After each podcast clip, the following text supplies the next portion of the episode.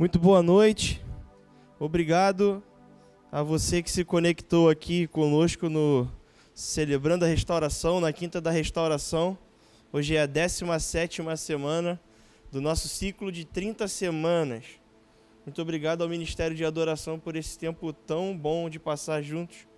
É, hoje eu conversava durante a tarde com o ministro Joab e a gente falava sobre a adoração, sobre se sentir como Adão se sentia próximo a Deus antes da queda, né? Sobre aquele momento de intimidade, e adoração tem a ver com isso, com intimidade. Então acho que quando a gente se entrega a Deus nesse momento de adoração, é uma oportunidade de nos sentir como Adão se sentia antes de cair num ambiente de encontro, de intimidade. Não tem como não ser afetado por esse ambiente de intimidade. Quando você se encontra com ele, a sua realidade automaticamente tem que ser afetada. O que, que isso tem a ver com a mensagem de hoje? Nada, mas também tem tudo a ver com a mensagem de hoje.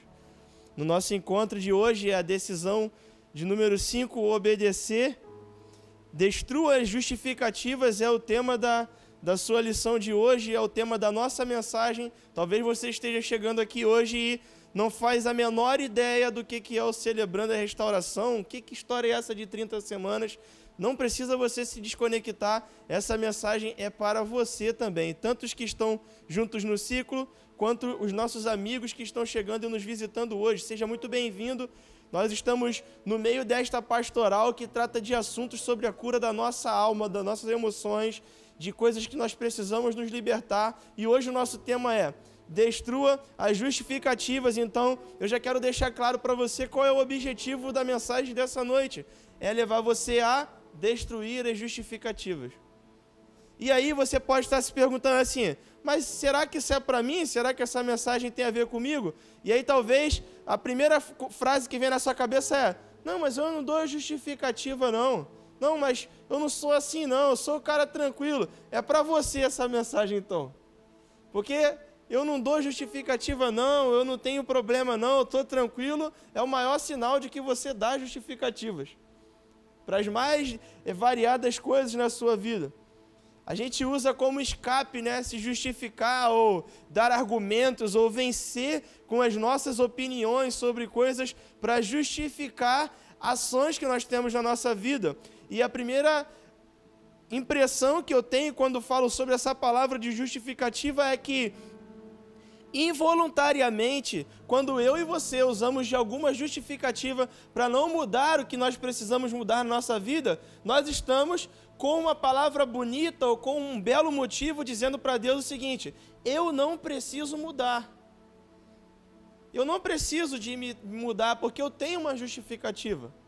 Ou seja, nós olhamos para Deus com uma perspectiva de que eu sou mais inteligente que Ele, ou até com os nossos amigos, com a nossa esposa, com o nosso marido, com os nossos filhos, e a gente se justifica como se dissesse assim: ó, eu não preciso mudar porque eu tenho um belo motivo para ser assim, do jeito que eu sou. Ah, você está falando que eu preciso mudar? Deixa eu te falar por que, que eu sou assim. Deixa eu te falar por que, que eu estou certo. Deixa eu me justificar para você parar com essa opinião de querer que eu mude, de que eu me torne outra pessoa. Você olha para Deus e diz o seguinte, com outras palavras: eu tenho razão para pecar. Essas são as justificativas. E na verdade, o que acontece involuntariamente com a minha e com a sua vida quando a gente decide se justificar? A gente opta automaticamente pela manutenção da desconexão das nossas relações. Ou seja, o que, que a gente faz? Quando alguma situação gritante se apresenta na minha e na sua vida, e ou uma pessoa, ou o próprio Deus, te fala que, cara, você precisa tratar isso, e você dá uma justificativa para não iniciar o processo de tratamento, você está dando uma resposta de que você opta pela manutenção da família rompida, dos pecados que você não consegue se libertar, daquilo que a nossa alma carrega lá no interior, todo mundo vê que é prejudicial para nós, mas nós damos essa resposta quando nos justificamos de que eu opto por permanecer do jeito que eu estou. E o que é mais incrível disso tudo é que quando nós vamos nos comunicar com as outras pessoas, nós dizemos: Eu queria tanto mudar, eu queria tanto vencer, eu queria tanto ser alguém melhor, eu queria me libertar disso que me aprisiona, só que nós dizemos não quando utilizamos justificativas para o que nós fazemos.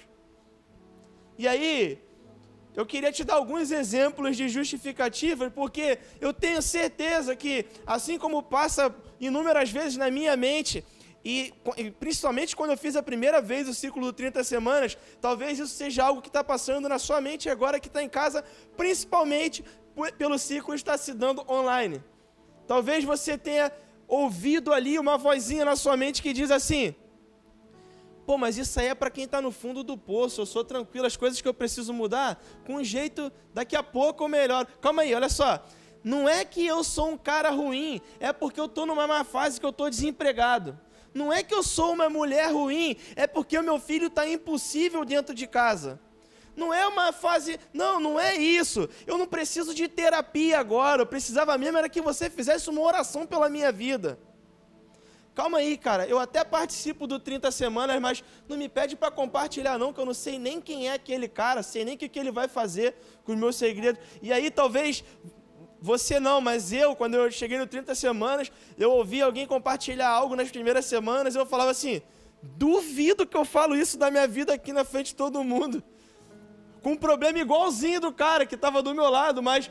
E você? Não, eu sou tranquilão, não. Não quero compartilhar, não, estou tranquilo, tô, tô bem, tô legal.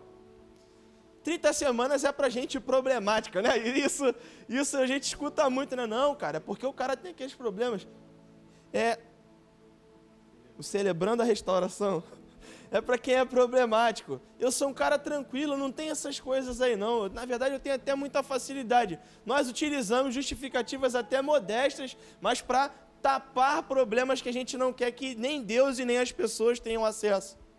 E aí a gente não se voluntaria para iniciar o processo mais lindo da minha e da sua vida, que é restaurar restaurar o nosso relacionamento com Deus, restaurar o nosso relacionamento com as pessoas e principalmente também o nosso relacionamento com a gente mesmo, com as coisas que nós precisamos avançar e nos libertar. Então, hoje, em nome de Jesus, eu quero te convidar a colocar um fim na justificativa de tudo aquilo que tem te impedido de se aproximar de Deus.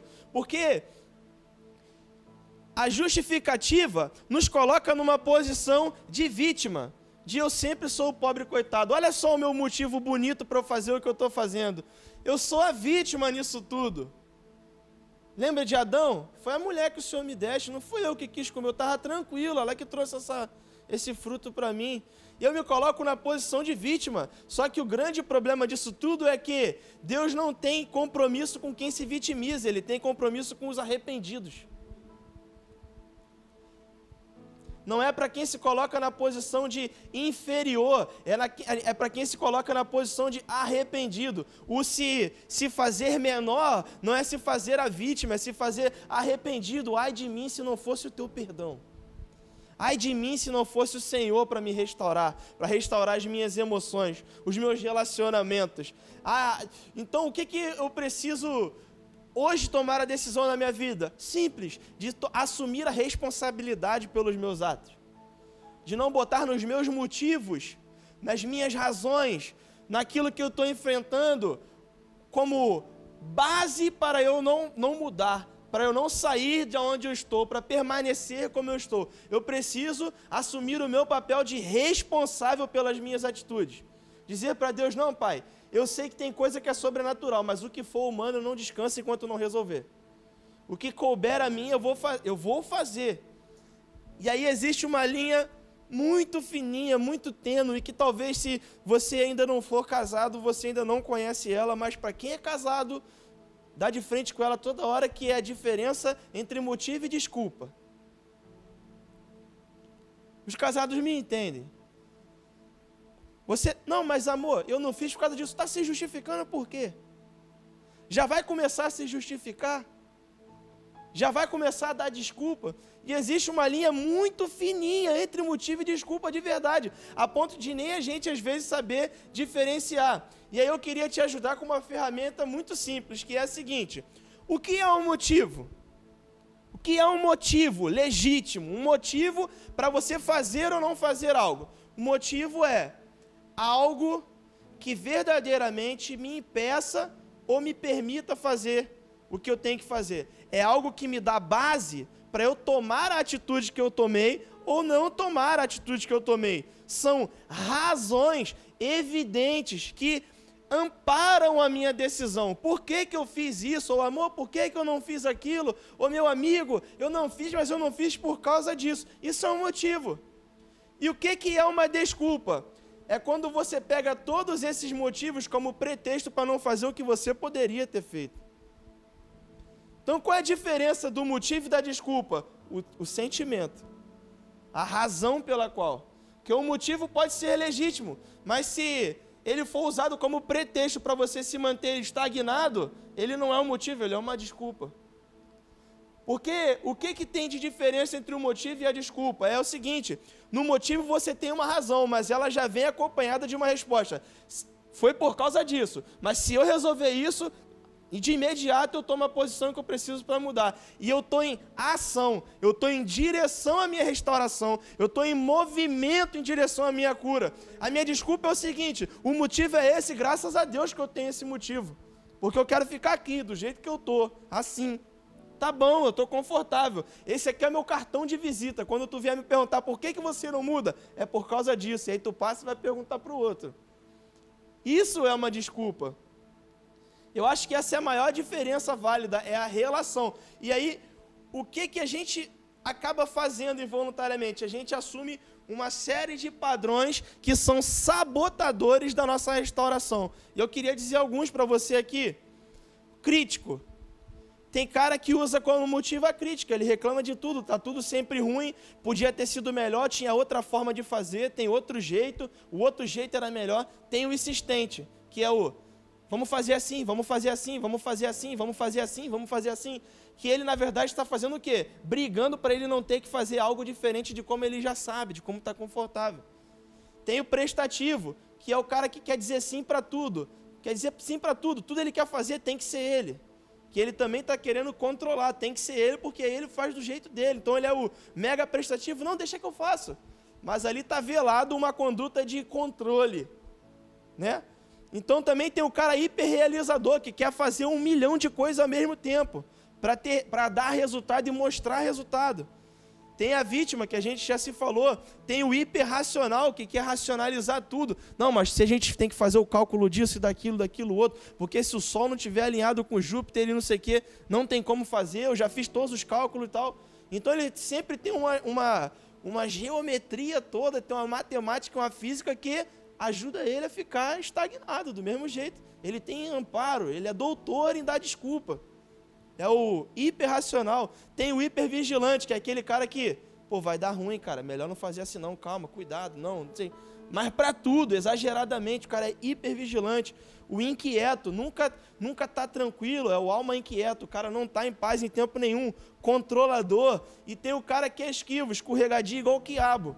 Tu quer parar para conversar, você não consegue nem ajudar o cara a avançar, porque ele é igual o quiabo. Quando tu chega, e aí, meu irmão, vamos trocar uma ideia? Calma aí, mano, eu tenho que ir ali ver uma parada aqui, peraí, tô, tô ralando, tô na correria.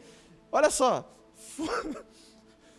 toda vez que tu ouvir um cara ou uma mulher falar assim, pô, mano, correria, cara, é quiabo, velho, esse cara escorrega. Ele não quer passar tempo contigo para não ouvir o que precisa ouvir de você, ou de Deus, ou de qualquer um. Então ele sabe que ele não vai conseguir permanecer 20 minutos no mesmo ambiente sem que alguém perceba algo nele, e ele tem medo de passar aqueles 20 minutos e se encontrar com o que ele está torcendo para não ouvir. Então ele é quiabo, ele é liso, ele escorrega. Ele... Calma aí, pera aí rapidinho, pera aí, tem que ir ali resolver uma parada. Então, quais as ferramentas, ou quais princípios nós podemos nos agarrar hoje para nos livrar de uma vez por todas das justificativas ou, ou das desculpas?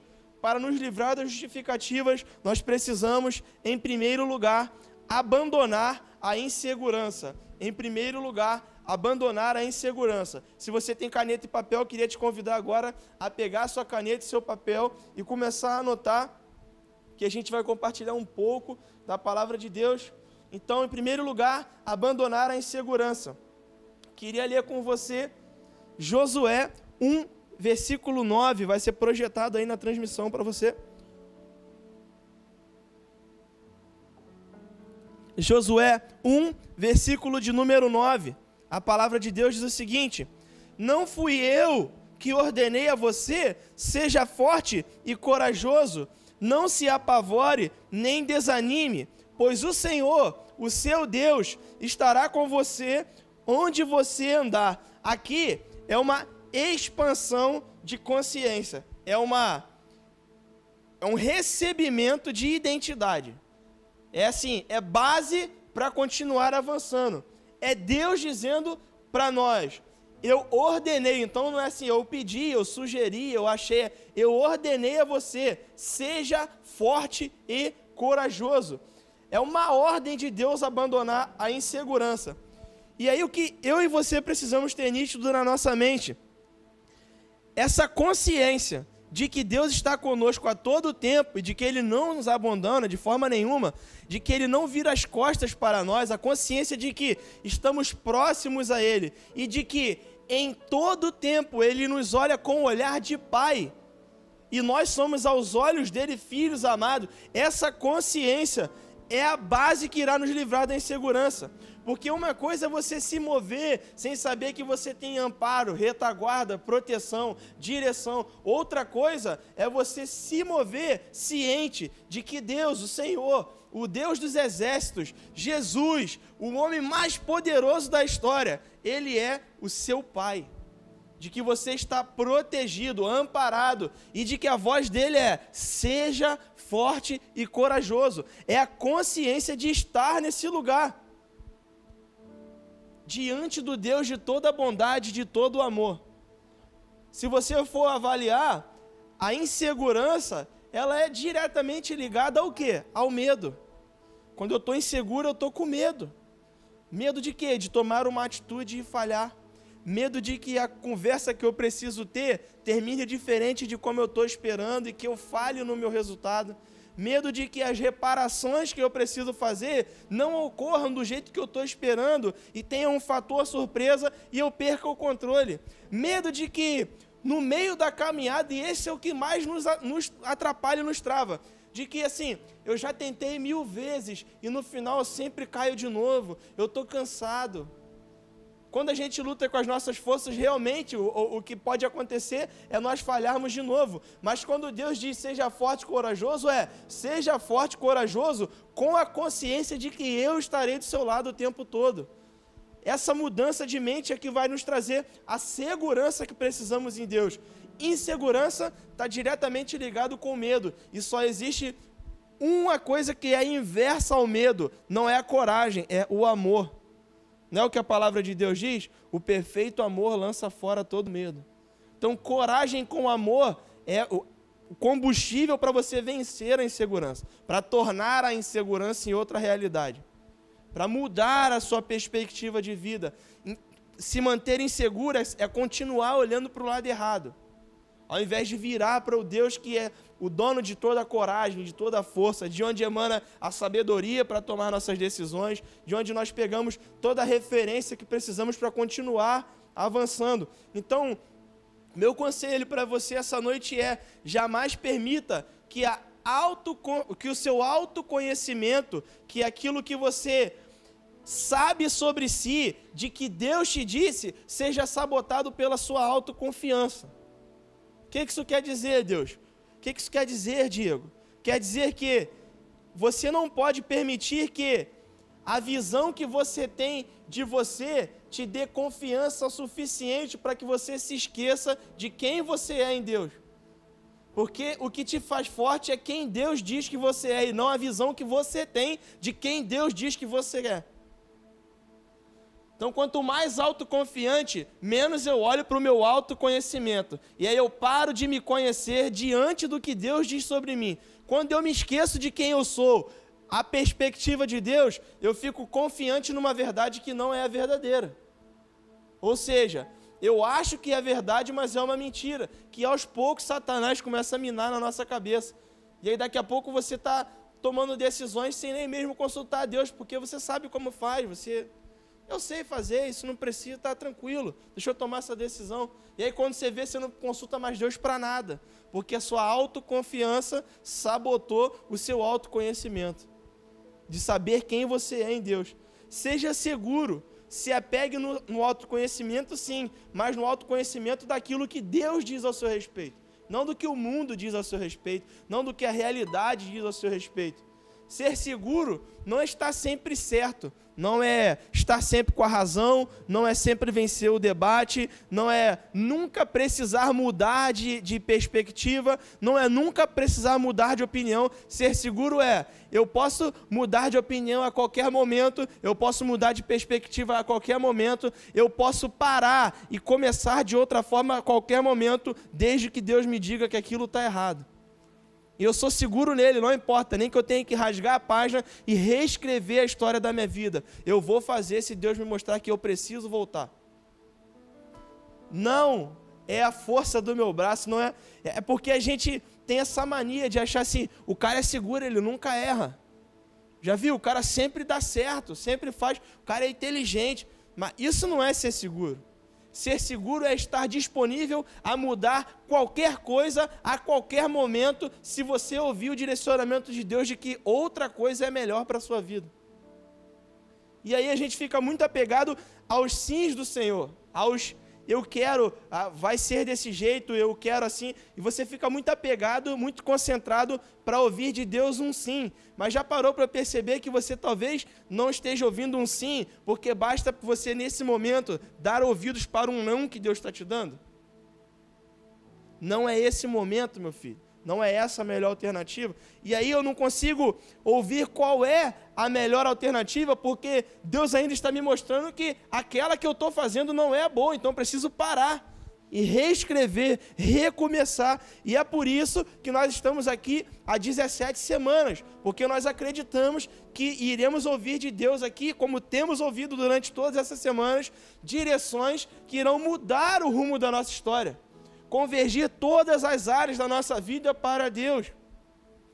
Como é cansativo ficar calculando friamente os seus passos para não dar errado, porque, ai caramba, se eu fizer assim vai dar errado de novo. Cara, que tal a partir de hoje tomar a decisão de descansar no Senhor? Descansar no Senhor é ouvir a Sua palavra, colocá-la em prática e ter a fé de que Ele vai direcionar o caminho. Como é bom poder descansar nas mãos de um Deus que nunca errou, que nunca falhou, que nunca deixou ninguém abandonado, um Deus que venceu todos os desafios que se levantaram contra ele até hoje e vencerá até a eternidade. Como é bom acordar de manhã e só ter uma ansiedade, uma expectativa, uma coisa que queima o seu coração, a possibilidade de Jesus retornar naquele momento. Como é bom gastar toda a energia da nossa vida com uma única expectativa, encontrar face a face com o Senhor. Mas para que isso aconteça, eu e você nessa noite precisamos decidir abandonar a justificativa para que o Senhor inicie ou conclua o processo de restauração, o processo de recuperação ou de transformação daquilo que nós precisamos nos libertar. É como se a gente entrasse numa queda de braço com Deus e Deus fica com o braço assim, só parado. Cara, tu acha mesmo que tu vai ganhar isso? Para de fazer força, cara. Não vamos entrar aqui em queda de braço, não. Vamos nos dar as mãos, vamos avançar. A, a energia é para outra coisa. A gente precisa fazer outra coisa. O que deixará você tranquilo não é vencer nunca todas as discussões, nunca ter as melhores opiniões, é saber que, independente dos resultados da nossa vida, foi Deus que direcionou a nossa escolha. É isso que vai nos trazer paz. Não tem outra solução, outra alternativa que nos fará descansar. Então, decida hoje, em nome de Jesus, abandonar a insegurança. O segundo princípio que eu quero compartilhar com você essa noite é para nos livrar das justificativas, nós precisamos fazer escolhas corretas. Tomar decisões corretas. Fazer escolhas baseadas no Senhor. E o Salmo 119, no versículo 11, diz o seguinte: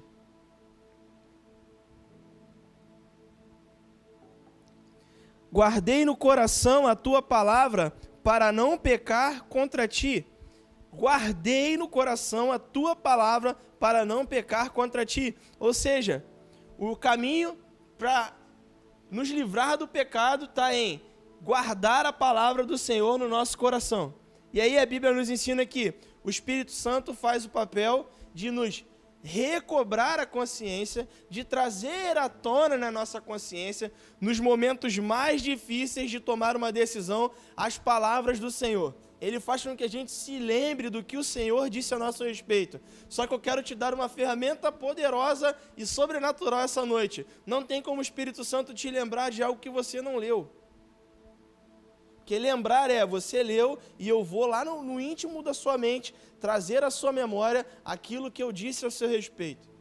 Ah, Diego, você é um herege, está falando que o Espírito Santo não pode alguma coisa. Não, ele pode todas as coisas. Só que existe uma palavra que já foi revelada a nós e ela está na Bíblia. E Deus deu essa palavra para nós e o Espírito Santo quer nos, se relacionar conosco através da Sua palavra. Não tem como Ele fazer você lembrar daquilo que você não se debruçou para aprender.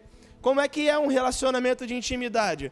Eu tenho desejo de estar perto de alguém e esse mesmo alguém tem o desejo de estar perto de mim. Então, eu falo coisas sobre mim para essa pessoa, essa pessoa fala coisas sobre ela para mim. E à medida que a gente interage, interage, interage, vamos nos tornando íntimos, próximos, vamos entendendo como o outro pensa, vamos sabendo a reagir como o outro agiria. Então, é esse o trabalho do Espírito. Ele poderia fazer com que aquela palavra aparecesse na sua cabeça? Poderia, mas isso não é intimidade.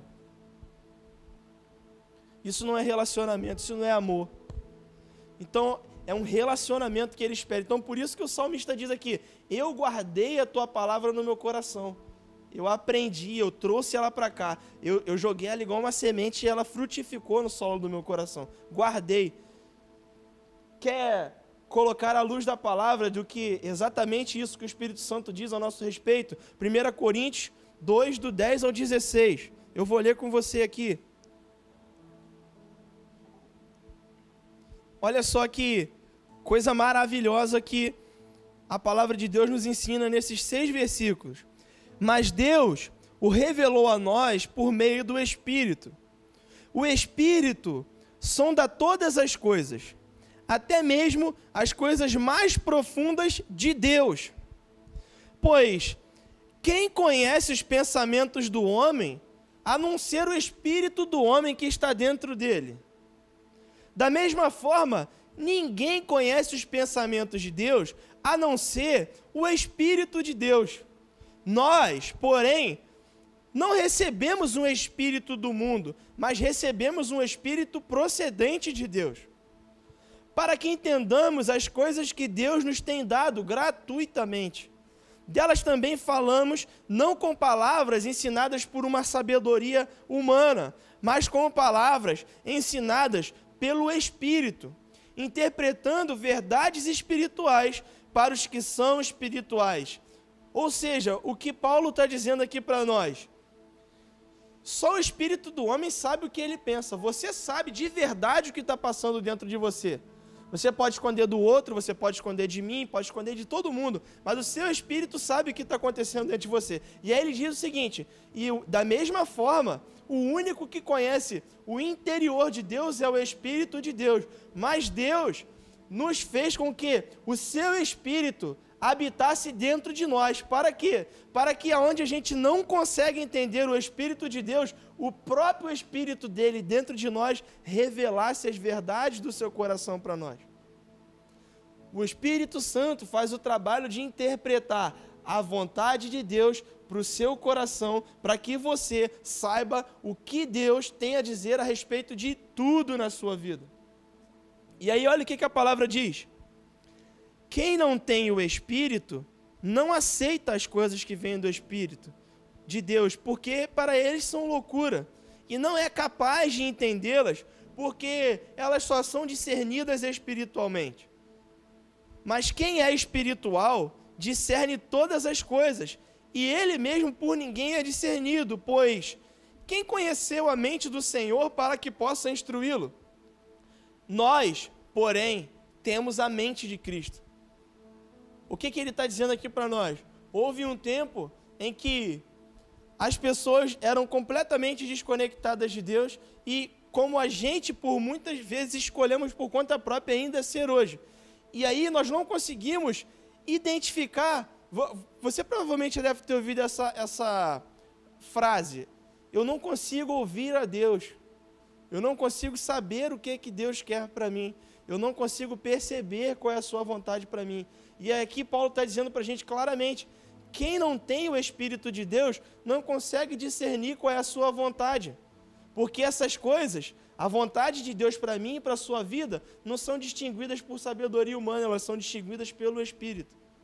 Mas quem tem o Espírito consegue discernir a vontade de Deus e ninguém discerne como é que ele conseguiu discernir aquilo. Porque eles ficam se perguntando: quem poderia examinar a mente de Deus para saber o que, que Deus pensa ao meu e seu respeito? E aí Paulo diz: nós, porém, temos a mente de Cristo. Nós temos a mente, ele diz aqui, no, não, não com outras palavras, nós temos a mente de Cristo. Ou seja, o que está dizendo aqui para nós? Fazer as escolhas corretas dependem de nos aliançarmos com Jesus de tal forma que pesquisemos nele qual é a vontade dele para mim e para a sua vida nessa noite. E aí o que acontece é o seguinte: você passa por um enorme desafio, onde você caiu um milhão de vezes, e aí você muda só uma coisa antes de tomar uma decisão. Decide investigar no Senhor qual é a vontade dele para aquilo. E o que, que é isso? Para de falar difícil, fala direito. Você ora, dobra o seu joelho em oração e diz assim: Pai, eu já errei tanto nessa, nessa maneira de agir. Pai, toda vez que chega nesse ponto da minha caminhada, eu peco, eu caio e eu volto lá para o final da fila. Eu não admito isso mais para minha vida. Eu quero ouvir do Senhor. Senhor, por favor, expande a minha mente. Deixa eu entender o que, que o Senhor quer para mim. E aí, sabe o que acontece? Você recebe de Deus direção, Deus te mostra um caminho, e aí você rompe aquela barreira. E aí você percebe o seguinte: eu não conseguiria ter pensado na solução que eu dei para aquele motivo. Eu não, se eu pensar com a minha cabeça, nem eu entendi por que, que eu fiz aquilo daquele jeito.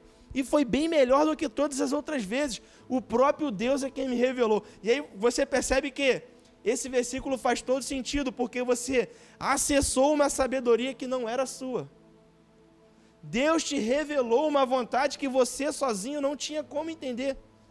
Sabe, quando você ouve assim, você fala: Cara, mas que decisão arriscada, mas eu tenho certeza que foi Deus que mandou fazer. E aí você faz, e aí contra 99% da chance de dar errado, o 1% dá bom, e aí fica todo mundo abismado. Cara, ela venceu, ele venceu, ele se libertou.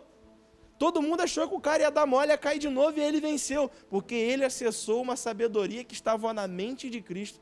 O próprio Jesus revelou a ele qual era a melhor alternativa, qual era a melhor saída. Então, para tomarmos decisões corretas, nós precisamos ser amigos de Deus, como a palavra dele ensina, próximos a ele, desejosos de ouvir a voz dele. O terceiro e último princípio que eu queria compartilhar com você nessa noite, para de uma vez por todas nos livrarmos das justificativas, é: para nos livrarmos da justificativa, precisamos ser autênticos ser autêntico. E aí, na minha época de adolescente, o que, que era ser autêntico? Era ser do jeito que eu quero ser. Eu vou pintar o cabelo de azul. Eu vou cortar a manga da camisa do colégio porque eu sou sinistro. Eu vou entrar no pátio andando de skate porque eu sou. Pô, aí, qual é, mano? Na feira de ciências eu vou botar uma caixa de guitarra e vou tocar lá. A minha ciência é essa aqui. Por incrível que pareça, essa foi a minha adolescência. Eu pensava que ser autêntico era fazer o que me der na telha. Não, mas se eu fizer o que minha mãe está falando, eu vou ser o que ela quer que eu seja. Eu sou autêntico. Eu sei que eu quero ser, eu já tenho idade para decidir.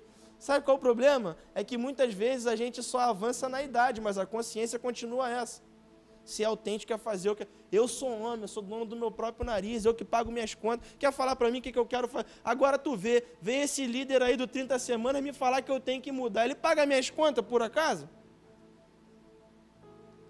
Agora tu vê, minha esposa quer me falar a hora que eu posso e não posso chegar em casa. Eu que trabalho, ela está em casa. Mas isso não, só acontece aqui, a gente, não acontece em outros lugares. E a gente carrega essa marca de que ser autêntico é falar e fazer o que dá na, dá na telha. Mas olha o que, que a palavra de Deus diz para nós. Em Mateus 3,17, a palavra de Deus diz o seguinte: Então uma voz dos céus me disse: Este é o meu filho amado, de quem eu me agrado. Na terça-feira, eu compartilhei com a Juventude Supere que, ao pesquisar pela Bíblia, eu vi Jesus ouvir isso de Deus só duas vezes. Este é o meu filho amado. E foi o suficiente para ele basear toda a sua vida na realidade de que ele era o filho amado de Deus. Durante esse ciclo do 30 semanas, talvez você tenha ouvido isso 17.847, 333 vezes. Você é um filho amado do Pai. O Pai te ama. Tudo que Deus tem disponível nos céus está disponível para a sua vida hoje, não só para a eternidade, mas o Pai te ama agora, do jeito que você. Não, mas tu não sabe qual é a minha realidade, como é que eu tô, tem coisa para mudar, como eu sou uma pessoa ruim. Desse jeito, Jesus te ama. E não é a minha fala, não é você vir para a igreja, não é o ciclo do 30 semanas, não é ninguém que está aqui hoje nessa transmissão que pode fazer com que mude. Estar diante de Jesus muda a nossa maneira de agir. O que nos transforma não é simplesmente ouvir isso, mas quando nós respondemos à voz dele e passamos tempo do lado dele, estar do lado de Jesus me afeta para melhor. Uma transformação começa na minha vida sem que eu nem perceba, e daqui a pouco eu não consigo nem me lembrar de quem eu era antes de me encontrar com Ele. Como eu pude ser de outra forma? Como eu pude ser de outro jeito? Como é que faz para ser desse jeito? Se nós ouvimos pelo menos uma vez na vida, você é um filho amado de Deus, isso é o suficiente para mudar toda a nossa perspectiva de como vamos viver o próximo segundo depois que ouvimos essa palavra. Qualquer coisa antes de você é um filho amado de Deus, é abaixo da expectativa de como Deus deseja que a gente viva. Sua autenticidade, ela não está em fazer o que você quer, na hora que você quer, do jeito que você quer. A sua autenticidade está em exalar a identidade de filho de Deus que você carrega. Isso é ser autêntico. É olhar para você e ver o selo de original. Confere com o Pai. Não é semelhante ao original, não é made in China.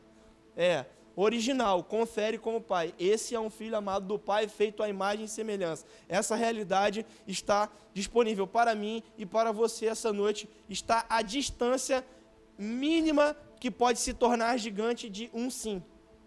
Basta que diga sim. Eu digo sim para o Senhor essa noite. É uma opção minha, é uma opção sua. Não tem ninguém que vai nos forçar a dizer isso, porque o que nos transforma é esse sim voluntário. É, eu decido me render, eu decido me entregar, eu decido tomar essa decisão. E para somar com tudo isso que a gente está dizendo, eu queria compartilhar com você algo sobre um vídeo que eu assisti ontem que o ministro Joab mandou para mim. É do American Got Talent, você pode procurar lá depois.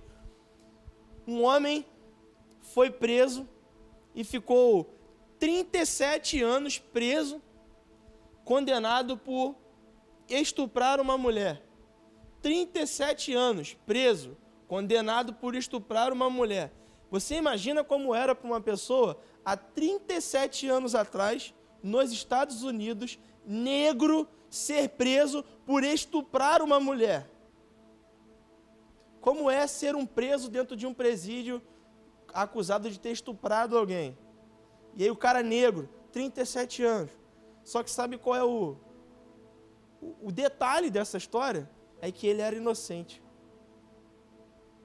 E aí, aquelas provas foram arquivadas, o cara ficou 37 anos preso, até que de repente ele conseguiu um recurso para refazer os testes e a tecnologia possibilitou encontrar nas provas da cena um DNA intacto da pessoa que era responsável pelo assassinato e não encontrar vestígios do DNA dele. E aí, daqui a pouco, 37 anos após pagar para uma pena que não era dele, ele sai daquela cadeia e ele veste uma camisa escrito justiça.